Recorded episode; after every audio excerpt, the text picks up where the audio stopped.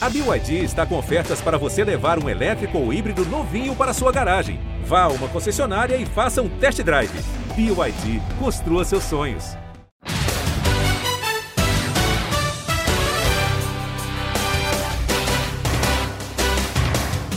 Um abraço para você, amigo ligado no Primeira Descida. Estamos no ar com mais um episódio do nosso podcast exclusivo sobre NFL aqui no GE. Sempre lembrando a vocês que a NFL só começa em setembro, mas a gente está aqui praticamente todas as semanas. Já voltamos com o nosso podcast para falar sobre tudo que vem acontecendo na liga, o que vem acontecendo fora das quatro linhas, dentro delas também muita coisa, a NFL muito agitada com trocas, negociações, problemas, várias situações. É uma off-season bem agitada na NFL. Hoje estou aqui com o Rafael Marques. Falamos com um, tentamos outro. Paulo Conde está ocupado, Giba Pérez está de folga, tentamos convidados, mas o pessoal está com a agenda muito atarefada, então estamos eu e Rafael Marques hoje para este podcast. E eu vou chamar Rafão fazendo uma pergunta importantíssima. Rafão, quem sai? Rodolfo ou Sara? Ah, Fafs, aí você vai deixar nosso podcast muito datado, né? Porque estão gravando nessa terça tarde e tal. Mas muita Mas gente vai gente ouvir não... hoje, claro, a gente pode falar Exatamente. sobre isso. A gente, a gente não vai ficar no muro. Se você estiver ouvindo terça-feira, de terça para quarta de madrugada, ou quarta-feira de manhã, quarta tarde, quinta, fica aqui nosso palpite e estou cravando quem sai da casa nesta terça-feira será a Sara. Então, para não ficar tão datado, por favor, a sua rápida análise do Big Brother. Quem é o seu trio favorito nesse momento, Rafão? Ah, minha final tá, tá certa, velho. Juliette, Camila e João. Aí tá na pedra já. Acho que quem enxerga o jogo direitinho tá, tá vendo isso aí. Não tem é. muito erro, não. Eu, eu tenho talvez o Gil do Vigor ali, depois, depois que a Sara sair hoje, é, talvez o, o, Gil dê uma ressurgida no jogo. O Gil do Vigor ele é muito carismático, ele chama jogo, ele gosta da cachorrada. Ele é barraqueiro. A gente gosta muito dele, ele é barraqueiro, a gente gosta dele. Mas, e, só que ele tava, ele tava se deixando muito levar pela Sara, que a Sara também tava com o jogo na mão nesse Big Brother. Aquela Grande derrocada, hein? Sara espiã, não sei o quê, aí deixou transparecer um pouco de opiniões políticas, é, deixou, entrou naquela história de contar que ela estava fazendo festinha aqui fora antes de entrar na casa tal. O famoso queimou o filme, e depois disso as ações dela dentro da casa também, começou a falar muito mal da Juliette, escolheu as, as alianças erradas, tomou uma bela de uma facada nas costas dos bastiões agora, e que eu não gosto também do Rodolfo, tá? Que fique bem claro, é uma opinião objetiva de jogo. Acho que o Rodolfo tá, ele tem uma, ele tem um, um lado também bem, vou falar a palavra certa, vou falar, ele, ele tá sendo homofóbico dentro da casa. É, e aí, cara, a próxima chance que ele tiver, se ele não for pro paredão com o Arthur, que o Arthur é outro, outro bundão também, mas o Rodolfo sairá da casa em breve. Muito bem. Sobre o Rodolfo, concordo com tudo isso. É, achei bizarro o que ele fez naquela justificativa com a Carla. É, enfim, várias coisas. Só que nesse caso com a Sara, eu acho que ele está correto porque ele, ela foi foi trair entre aspas com ele primeiro, mas enfim, os dois para mim não gosto e que tem que sair logo. Meu pódio também eu iria com neste momento acho que Camila, João e eu vou colocar a Juliette, mas ela é muito chata. Eu acho que ela, ela tá sendo ela perseguida. É, ela, ela, é maletinha. É. Ela tá sendo perseguida pela casa inteira, mas ela é muito chata, ela fala muito, é tudo em torno dela, e não sei o que, mas ela me parece uma pessoa boa e tal. Então eu também vou nesses três aí, mas acho que a Camila, embora eu tenha ficado preocupado com a Camila, muito preocupadinha com a Sara depois do, do paredão ali, fiquei sem entender o que estava acontecendo, mas tudo bem, não vai mudar meu, meu pensamento sobre a Camila nesse momento. Vamos ver. Big Brother promete fortes emoções aí nas próximas semanas. Pegando fogo. Pegando fogo. É... E também a NFL promete fortes emoções nas próximas semanas, porque teremos. Que bela transição, Fábio. Olha aí, que você viu que coisa maravilhosa? Cara, você viu? Coisa, coisa, maravilhosa. É, é a NFL promete pegar fogo porque teremos o draft. Daqui um mês exatamente, teremos o draft. Final de abril acontecerá. 29. Isso, acontecerá a escolha. É 29 a 30. A, abril não tem 31. A 31, né? Tem os ah, três dias. É, a primeira, né? É isso.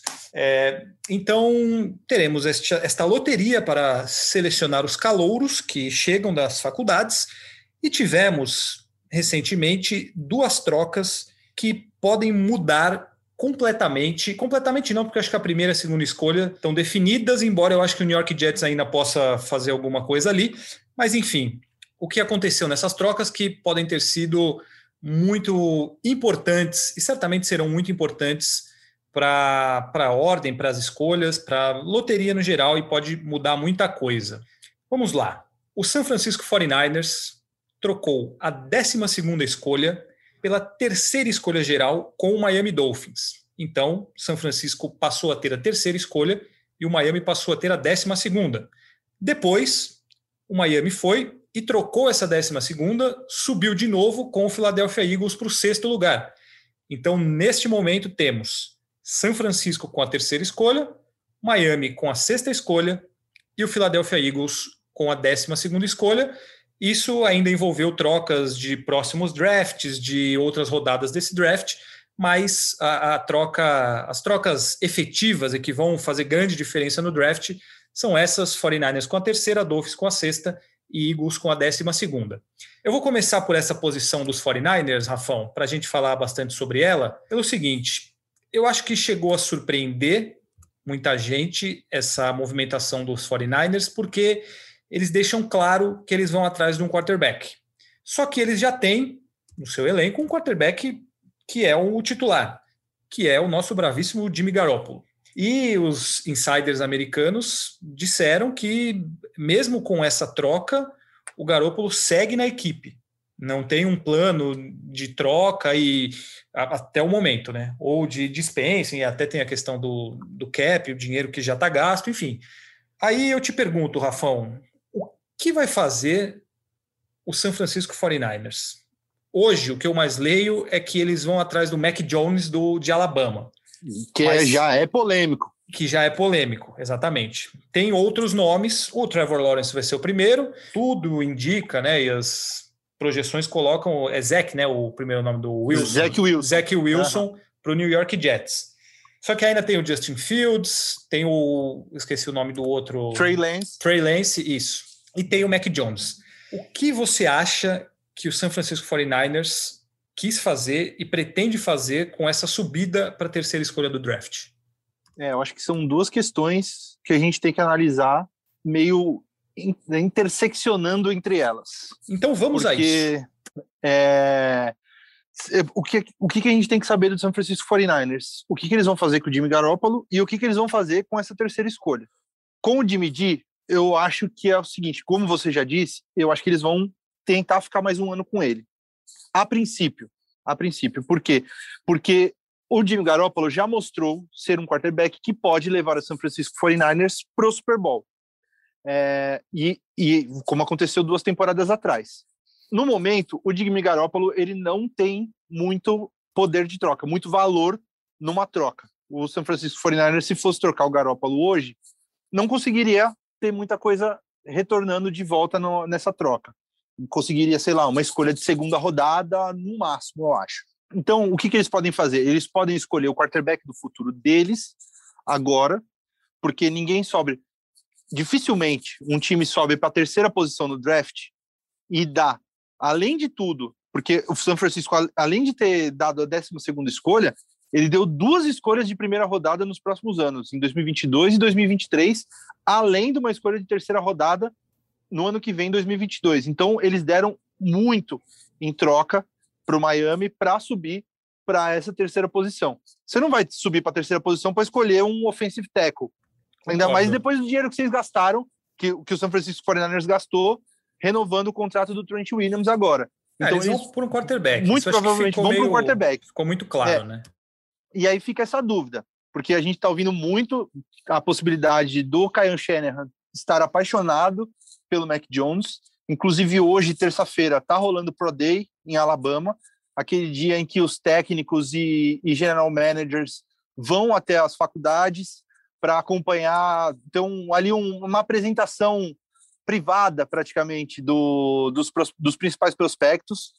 O Mac Jones se mostrou ser um cara preciso apesar de ter um, um vídeo que está rolando aí no Twitter, procurem depois.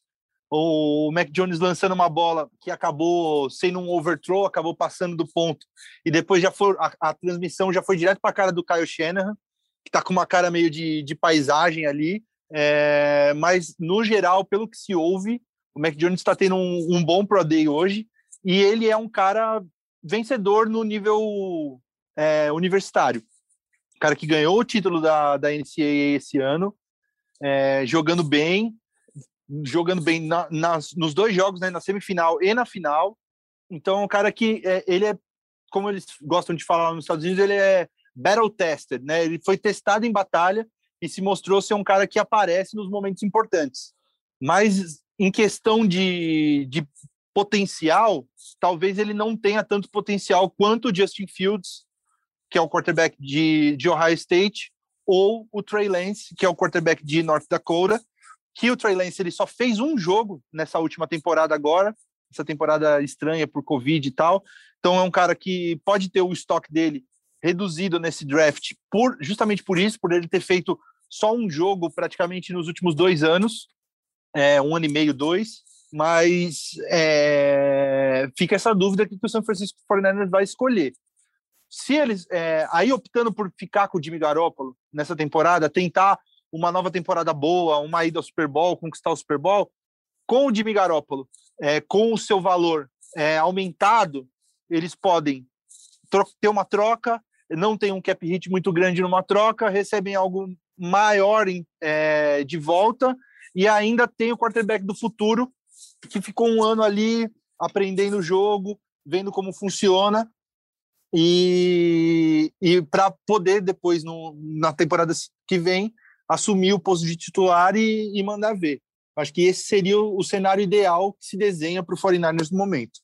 É, eu acho que é uma, foi uma movimentação interessante. Não sei se valeria tudo isso que foi dado. São dois, dois drafts seguintes, né? De primeira rodada, é bastante coisa. Mas eu acho que dentro desse cenário que você explicou, o, o 49ers está numa situação confortável, entre aspas, porque eles podem continuar com o Garópolo. Se ele for bem, você tem desempenho dentro de campo, ótimo, que é o que o time busca no fim das contas. E aí você tem o seu, o seu quarterback calouro se desenvolvendo por uma temporada, ficando no banco, podendo jogar alguns jogos no final ali é, tem um ano a mais de desenvolvimento sem depender dele para que entre e resolva as coisas, e isso a gente sabe que muitas vezes acaba queimando até alguns quarterbacks. E aí no final da temporada você tem ou um resultado muito bom, você tem um grande ativo de troca que é o, o Jimmy Garoppolo, e se as coisas derem errado, você tem motivos, entre aspas, para sacar o Garoppolo e para investir no seu novo quarterback. Então eu não, eu não consigo ver uma maneira de que, ah, porque o que daria errado para mim é, é, justamente essa história: é escolher um quarterback errado e, e aí dá errado com o Garoppolo e dá errado com esse quarterback. Aí o São Francisco se ferrou. Mas eu acho que não é um cenário, é, é o cenário menos possível esse, né? Porque eles têm boas opções de escolha. É só escolher direito sei lá, nem lembro a última vez que teve um, um draft com tanto quarterback bom à disposição. Então, acho que é um cenário bem favorável para o São Francisco em todos os aspectos, né? Ah, sim, mas tem, é bem o que você falou agora.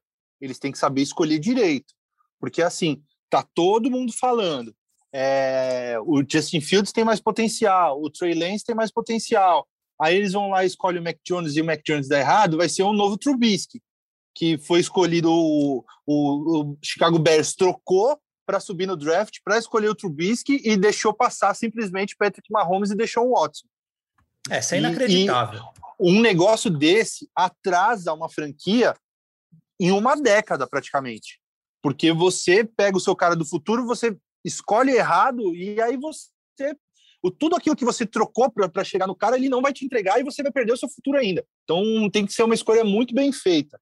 Mas assim, eu confio muito, mesmo que o que eles optem pelo cenário que eu contei, de pegar o quarterback do futuro, seja ele quem for, e deixar ele atrás do Jimmy Garoppolo nessa temporada, eu acho que ainda assim o San Francisco 49ers tem tudo para chegar muito forte nessa temporada agora.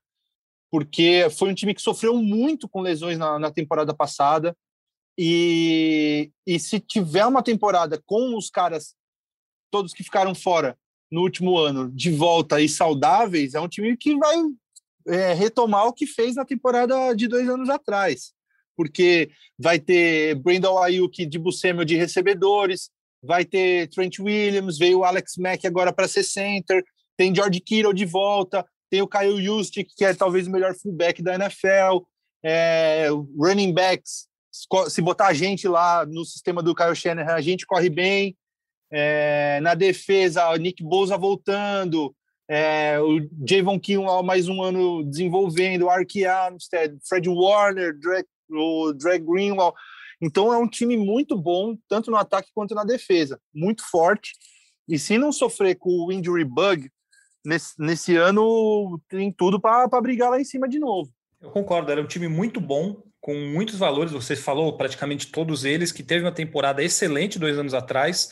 E o ano passado foi muita lesão. Os jogadores, é, sim, estavam acabados, era, não conseguiam jogar ninguém. O Garoppolo fora da temporada, Nick Bosa, George Kittle. Pô, ninguém perde esses jogadores e consegue manter o nível. Então eu, eu acredito na mesma coisa que você. E aí, só para a gente encerrar o assunto 49ers, eu também te pergunto isso. E aí eu já deixo a minha opinião. Para mim, o Garoppolo ainda é um quarterback confiável que vai fazer o arroz com feijão bem. E é aquilo que a gente sempre falou aqui, ele não vai é, te ganhar jogos de maneira extraordinária, não vai ser um Russell Wilson, mas ele não vai ser um Trubisky também. Ele vai fazer o arroz com feijão direito, jogar bem e vai fazer aquilo ali. Num time acertado como é o São Francisco, eu acho que funciona. Então eu ainda daria mais uma mais essa chance para o Garoppolo. E você? Com certeza, ele chega lá e entrega, né?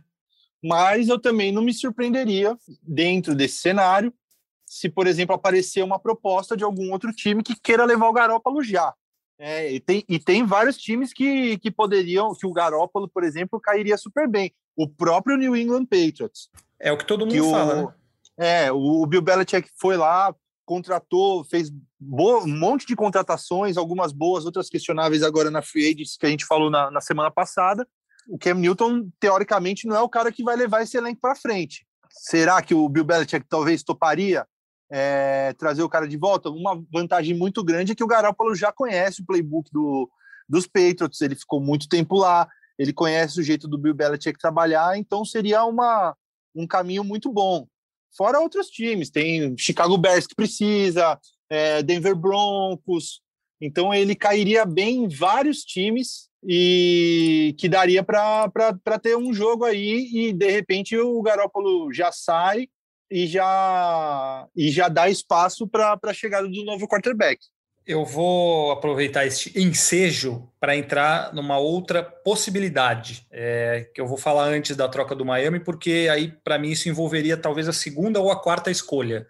Você vê possibilidade do New England Patriots trocar para subir no draft? E aí eu pergunto isso porque comenta-se muito de o New York Jets talvez abrir mão da segunda escolha, mas aí seria por muita coisa para manter o Sandarnold como titular, ou o Atlanta Falcons abrir mão da quarta escolha, porque recentemente até ele reformulou o contrato do Matt Ryan e tudo, então ele não precisa de um quarterback. Então ele poderia ganhar muita coisa no lugar dessa quarta escolha é, para reforçar a sua equipe em outras áreas e o New England Patriots teria condições de subir e pegar um desses quarterbacks é, o Justin Fields, Mac Jones ou quem sobrar ali na quarta posição. Você que acompanha muito o que vem sendo falado nos Estados Unidos, Rafão, qual é a real possibilidade que você vê do, dos Patriots subirem no draft e não trocarem, como você disse, pelo Garópolo futuramente, por exemplo? É, eu, eu, até enquanto estava fazendo a pergunta, eu entrei aqui para ver qual a condição de escolhas futuras do, dos Patriots. Eles não têm, assim, um grande pacote de, de escolhas para oferecer. Eles têm a, a, as, as escolhas de primeira rodada nos próximos anos todas intactas, então poderia dar a primeira escolha nesse ano, no ano que vem, no outro. Mas como a escolha a escolha do, dos Patriots nesse ano, no draft desse ano, é a escolha 15, não é uma escolha tão alta assim para, por exemplo, o New York Jets topar fazer esse trade down descer da segunda posição para a décima quinta e, e, receber a primeira dos próximos dois ou três anos. Eu acho que seria, eu acho que para subir tanto assim, o, o Patriots não, não tem tanto capital assim. Agora, para de repente subir para quarto, ou de repente chega ali na sexta, sétima posição do draft e ainda tem um dos quarterbacks disponíveis, um dos cinco, aí talvez eles conseguiriam subir. Mas não vejo muito assim. Eu acho que, a, acho que o, o máximo que eles poderiam subir, talvez, é ali para a sétima posição, que hoje é do Detroit Lions, que teoricamente não está procurando um quarterback agora, porque acabou de trocar pelo Jared Goff, mas aí de repente o, o Patriots oferecendo a escolha número 15, mais uma de primeira rodada no ano que vem, com uma de segunda, combinando, combinando assim umas escolhas de draft, talvez consiga subir. Mas eu não vejo tanto realisticamente agora assim, não. É, eu acho que a, o, o, Atlanta Falcons ali na quarta posição é até mais real por não precisar de um quarterback, por ter reformulado o contrato agora do Matt Ryan e por não ser a segunda escolha, né? O New York Jets me parece muito mais desesperado para mudar o rumo da franquia nesse momento. Uhum. Mas não sei, é para ficar de olho, porque assim eu, eu tenho minhas dúvidas com relação ao Bill Belichick ter gasto a fortuna que ele gastou de free agent para deixar na mão do Ken Newton, que vem de uma temporada tão ruim. É, mas mesmo assim, dele entregar na mão de um quarterback rookie também é um tanto arriscado, né? Sim. Melhor que o Cam Newton, mas um tanto arriscado ainda. Sim. Aí entra a probabilidade de troca pelo Jimmy Garoppolo. O que eu, é. assim, é, a gente não sabe, são muitas coisas que saem e tal, mas o que eu acho é que o New England não, não vai ficar quieto até o início da temporada. É, acho que ele vai, vai atrás de um quarterback que seja o, o Garoppolo ou que seja alguém no draft, mas eu acho que o, que o New England vai, vai acabar fazendo isso. E eu não sei, eu tenho para mim que a, a, renovação do Ken Newton mostra isso também, porque o Ken Newton ser um segundo quarterback, ser um cara que entra para jogar muito, correndo com a bola, como ele fez muito bem na última temporada, para ajudar no desenvolvimento desse quarterback se for um, um calouro que chegar. Enfim, o, o, New England tem, acho que é um potencial é, ativo nesse draft, não só no draft, como na, no restante do, da off-season, porque acho que, que pode ocorrer essa troca aí visando principalmente um quarterback.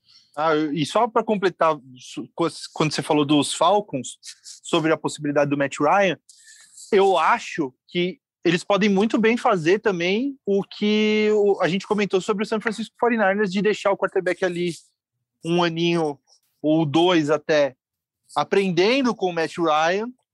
Pode pegar um quarterback na quarta escolha, assim, deixa o cara lá aprendendo, principalmente o Justin Fields, que o Justin Fields ele é da, da Georgia, ele é ali da região, então teria um apelo ótimo com a comunidade e tudo mais, com a torcida, e deixar o Justin Fields ali aprendendo com o Matt Ryan uma temporada, é, duas no máximo, enquanto o Matt Ryan ainda consegue jogar em alto nível, e depois ele assume de vez. Não, não acho que seja uma possibilidade tão distante também. Muito bem, vamos ver então o que acontecerá com o Atlanta Falcons no draft. Tem a quarta escolha, uma escolha muito valiosa também. Miami Dolphins subiu para a sexta escolha, né? Caiu da terceira para a décima segunda, depois trocou com os Eagles para subir para a sexta escolha. Aí, Rafão, tem alguns cenários que se mostram com essa troca do Miami Dolphins.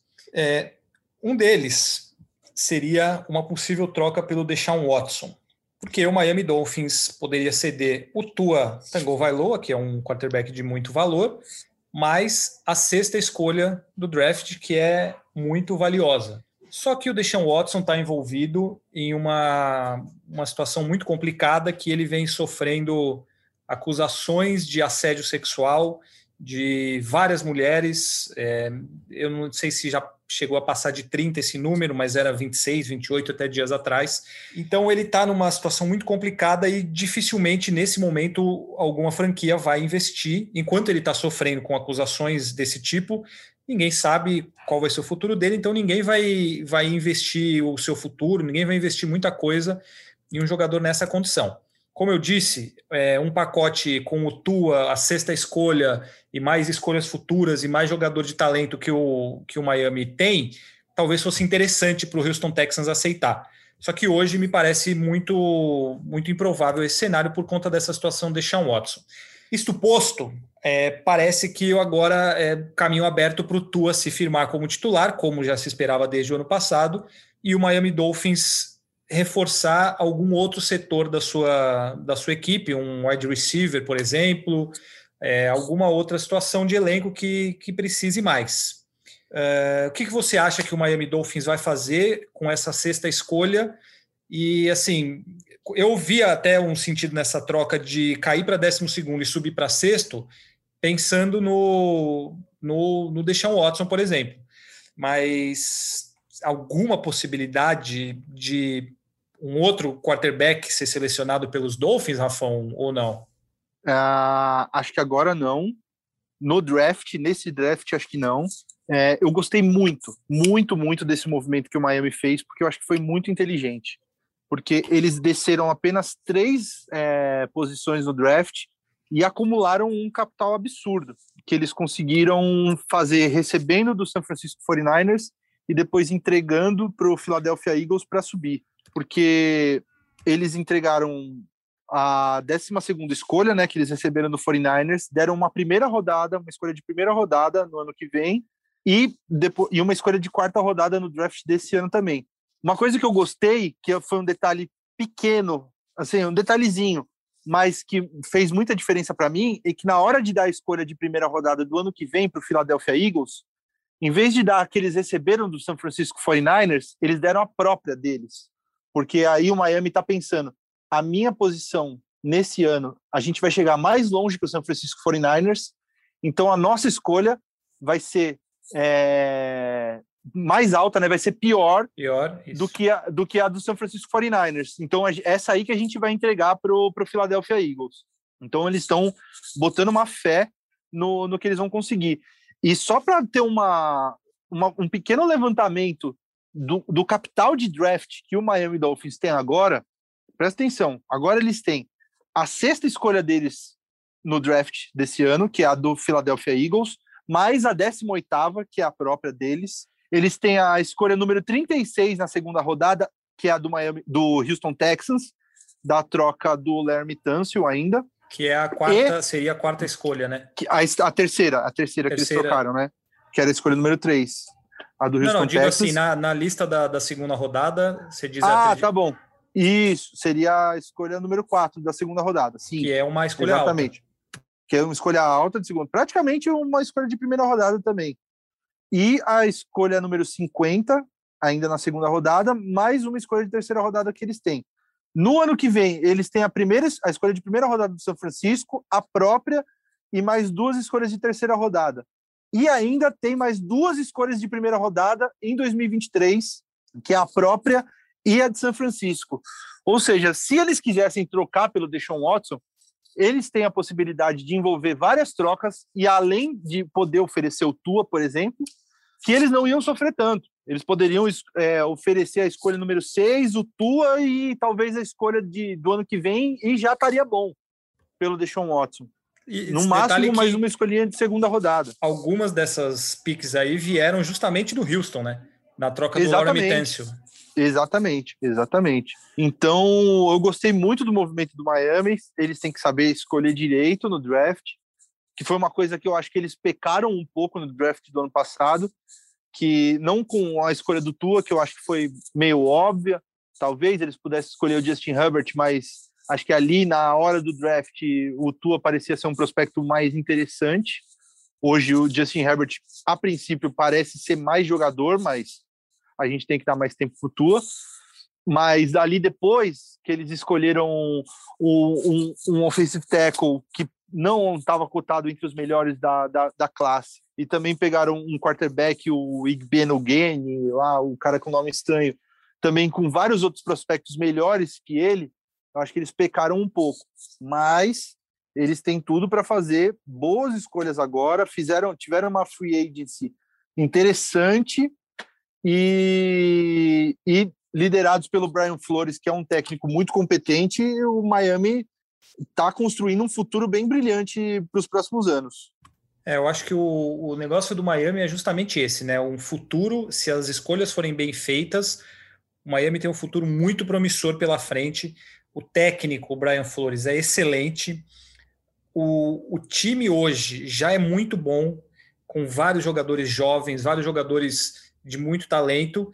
E se souber fazer boas escolhas nessa enormidade de escolhas que tem nos próximos drafts, o Miami acho que é um time para estar tá no topo da NFL ali, assim, nos próximos cinco anos, é, três a cinco anos. Eu acho que o Miami tem, tem tudo para chegar longe, porque o, que eles acumularam de, de escolhas é, é muito importante, isso é muito bom para a franquia e para reconstruir uma franquia que vem sendo derrotada há tantos e tantos anos, né? E agora ela começa a dar, a dar sinais de que, que tem um bom futuro não faltam opções de escolhas para fazer isso. Basta escolher direito. É, você citou nome, eu queria só, estava nessa, né, estudar e tal, aqui, draft, eu queria citar que eu gostei muito, acho que é um nome que vai ser muito impactante, nos nomes mais bonitos é do é, offensive tackle Elijah Vera Tucker. É, Elijah, Ver, Elijah, Elijah Vera, Vera Tucker de USC. Uhum. Achei muito bonito o nome dele, Vera Tucker. É, gosto desses nomes com hífen na, nos Estados Unidos. São, e eu acho que ele vai ter um belo nome. Temos um outro muito bom, que é o Jeremy Ousu Caramoa. Coramoa, vai ser fácil falar Deu isso Deu entrevista para o nosso companheiro de cobertura de NFL, o Danilo Lacari, esses dias aí, ontem, ele, ele participou da, da entrevista coletiva com, com ele e o cara até falou português. Olha aí que então, beleza. Bacana. Está cotado ali para o final do draft um linebacker de Notre Dame. É... Isso, mas o Elijah Vera Tucker, inclusive cotado para ser uma escolha do Minnesota Vikings. Olha aí. É o que o Vikings mais precisa agora é, é de offensive linemen, né? principalmente guards. Então o Elijah está muito bem cotado com a possibilidade de ser escolhido na escolha 14 pelo Minnesota Vikings. Podemos ter o Verinha no Minnesota Vikings. ah, seria bom. É, outro time que se movimentou muito, né, foi o, o Philadelphia Eagles, que caiu para a 12 escolha ali. Mas o negócio dos Eagles foi acumular várias escolhas para o futuro, né? Um time muito deficiente em vários aspectos e conseguiu escolhas, tem várias escolhas pensando em reconstruir o seu time. É, deixou claro também que o seu futuro no ataque é com o Jalen Hurts. Então, acho que o, o cenário para o Philadelphia ficou bem desenhado, né? Apostar no Jalen Hurts e pegar todas as picks que, que conseguiu agora e para o futuro para reconstruir o time, né? Com certeza. Eu acho que foi um movimento muito bom também do, do Philadelphia Eagles, porque desceu só seis posições e ganhou uma escolha de primeira rodada no ano que vem também. Então, isso é importante, além de uma escolha de quarta rodada nesse, nesse ano. É, o Eagles, ao que tudo indicava, tudo indica, vai atrás de um wide receiver para dar mais opções pro, pro Jalen Hurts. Poderia estaria numa posição muito boa para draftar talvez o, o, o, primeiro wide receiver no draft, porque a, tem muitas chances de saírem quatro quarterbacks e um, um offensive lineman, o, o Penei Sewell para o Cincinnati Bengals na quinta posição e na sexta sobraria o melhor wide receiver. Talvez não seja, não fosse tão necessário ter o melhor wide receiver cotado, sendo que você tem a possibilidade de conseguir um wide receiver na posição 12 e ainda ter uma, uma escolha de primeira rodada extra na próxima temporada. Então, valeu a pena. É, os três principais wide receivers dessa classe cotados são o Jamar Chase, de LSU, que não jogou a última temporada, mas é, foi campeão com o, o, Joe Burrow, com o Justin Jefferson na temporada passada por LSU, o Jalen Waddle de Alabama e o Devonta Smith de, de, Alabama também, que ganhou o Heisman Trophy desse ano. Um desses três é bem capaz de, de chegar até a posição da, dos Eagles em, em 12 fora também o Kyle Pitts, que é o Tyrande de Flórida, da, da Universidade da Flórida, que é o maior apelão desse draft. O cara tem tudo para ser um novo George Kittle, um, um, um, o Kelsey da vida. é, porque ele é um cara, um, um, recebedor assim que ele pode bater de frente com os melhores wide receivers, de tão bom que ele é e ainda é um ótimo bloqueador. Então o Kyle Pitts pode pintar como opção também para o Philadelphia Eagles nessa opção nessa posição número 12. É assim como o Miami Dolphins, o negócio é o futuro. Só que o futuro do Miami Dolphins é muito mais próximo do que o futuro do Philadelphia Eagles, que é um time muito mais problemático nesse momento. E aí tem essa posição boa no draft e outras escolhas para conseguir se reformular, crescer e melhorar, porque as últimas temporadas foram um tanto quanto decepcionantes lá em Filadélfia. Total. É, algo digno de nota, além disso, que você gostaria, Rafão? Cara, eu acho que das notícias assim. Ah, uma coisa que eu, a gente estava comentando do Justin Fields. Justin Fields estava tendo o Pro Day dele também hoje, nessa terça-feira. Ele correu as 40 jardas, né, o 40 yard dash, que é um dos principais testes ali do, dos calouros que eles fazem no, nos Pro Days. Ele correu em 4 e 41 o 40 yard dash dele e é, o, é o, a, a marca mais rápida oficial, né, desde o Robert Griffin, terceiro em 2006. Então, é um negócio que chama muito atenção a velocidade do Justin Fields é um cara que a gente já sabe, pelo que ele fez no, na, na, nas finais da NCAA nesse ano, que ele, que ele é um cara muito móvel, é um cara preciso, um cara que tem um coração, jogou machucado e jogou bem na, na, na semifinal, né, contra a Clemson, que ele apanhou, apanhou pra caramba, e mesmo assim conseguiu ganhar de Clemson do, do Trevor Lawrence. Então é um cara que pode ter o, o estoque dele muito, muito aumentado também agora nesse, nesse, nesse draft aí. Muito bem. Ó, muito 4 bem. e 44. 4, tô achando aqui 4 e 44. É isso mesmo.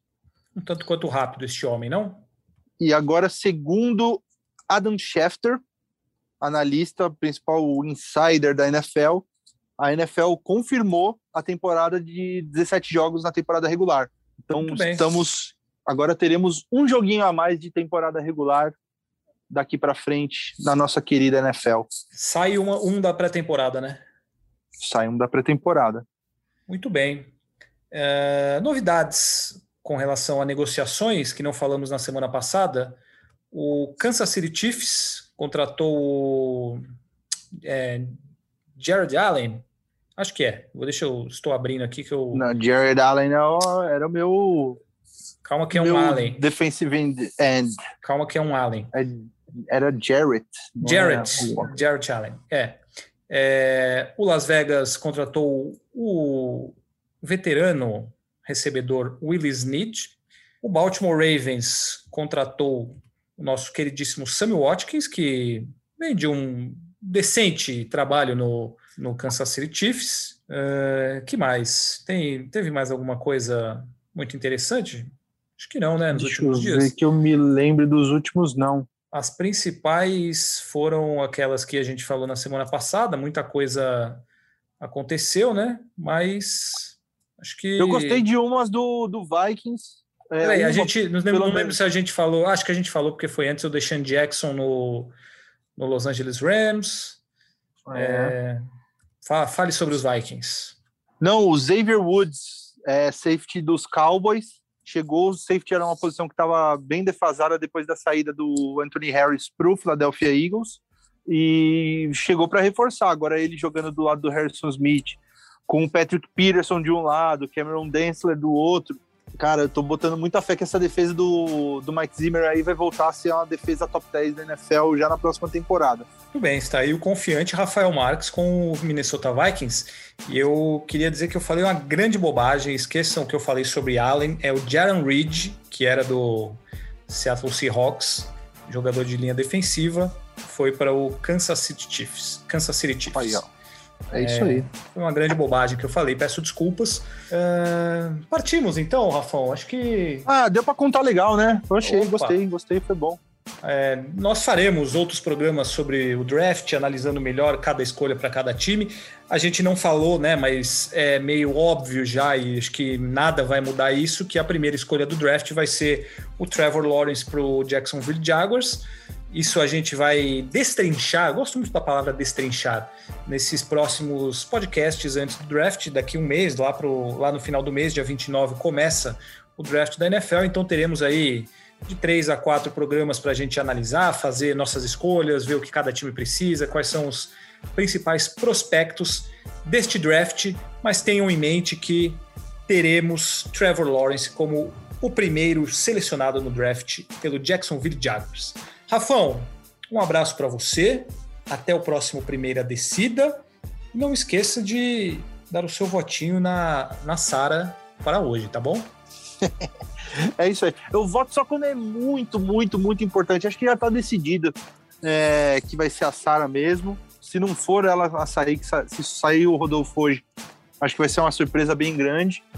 Mas estaremos lá para acompanhar e ver o fogo no parquinho com o nosso papi, Thiago Leifert meu ex-chefe tão querido, que tá mandando muito bem no Big Brother. Valeu, Faf, sempre um prazer e até a próxima. Valeu, ouvintes! Sem dúvida nenhuma, grande trabalho de Thiago Life. Um abraço para Thiago Life, que é um fã de NFL e ouve o Primeira Descida também. Torcedor do Miami Dolphins. Torcedor do Miami Dolphins, um sofredor como poucos outros aqui no Brasil. Né? O Miami Dolphins não tem nem tanta torcida lá nos Estados Unidos, aqui no Brasil menos ainda.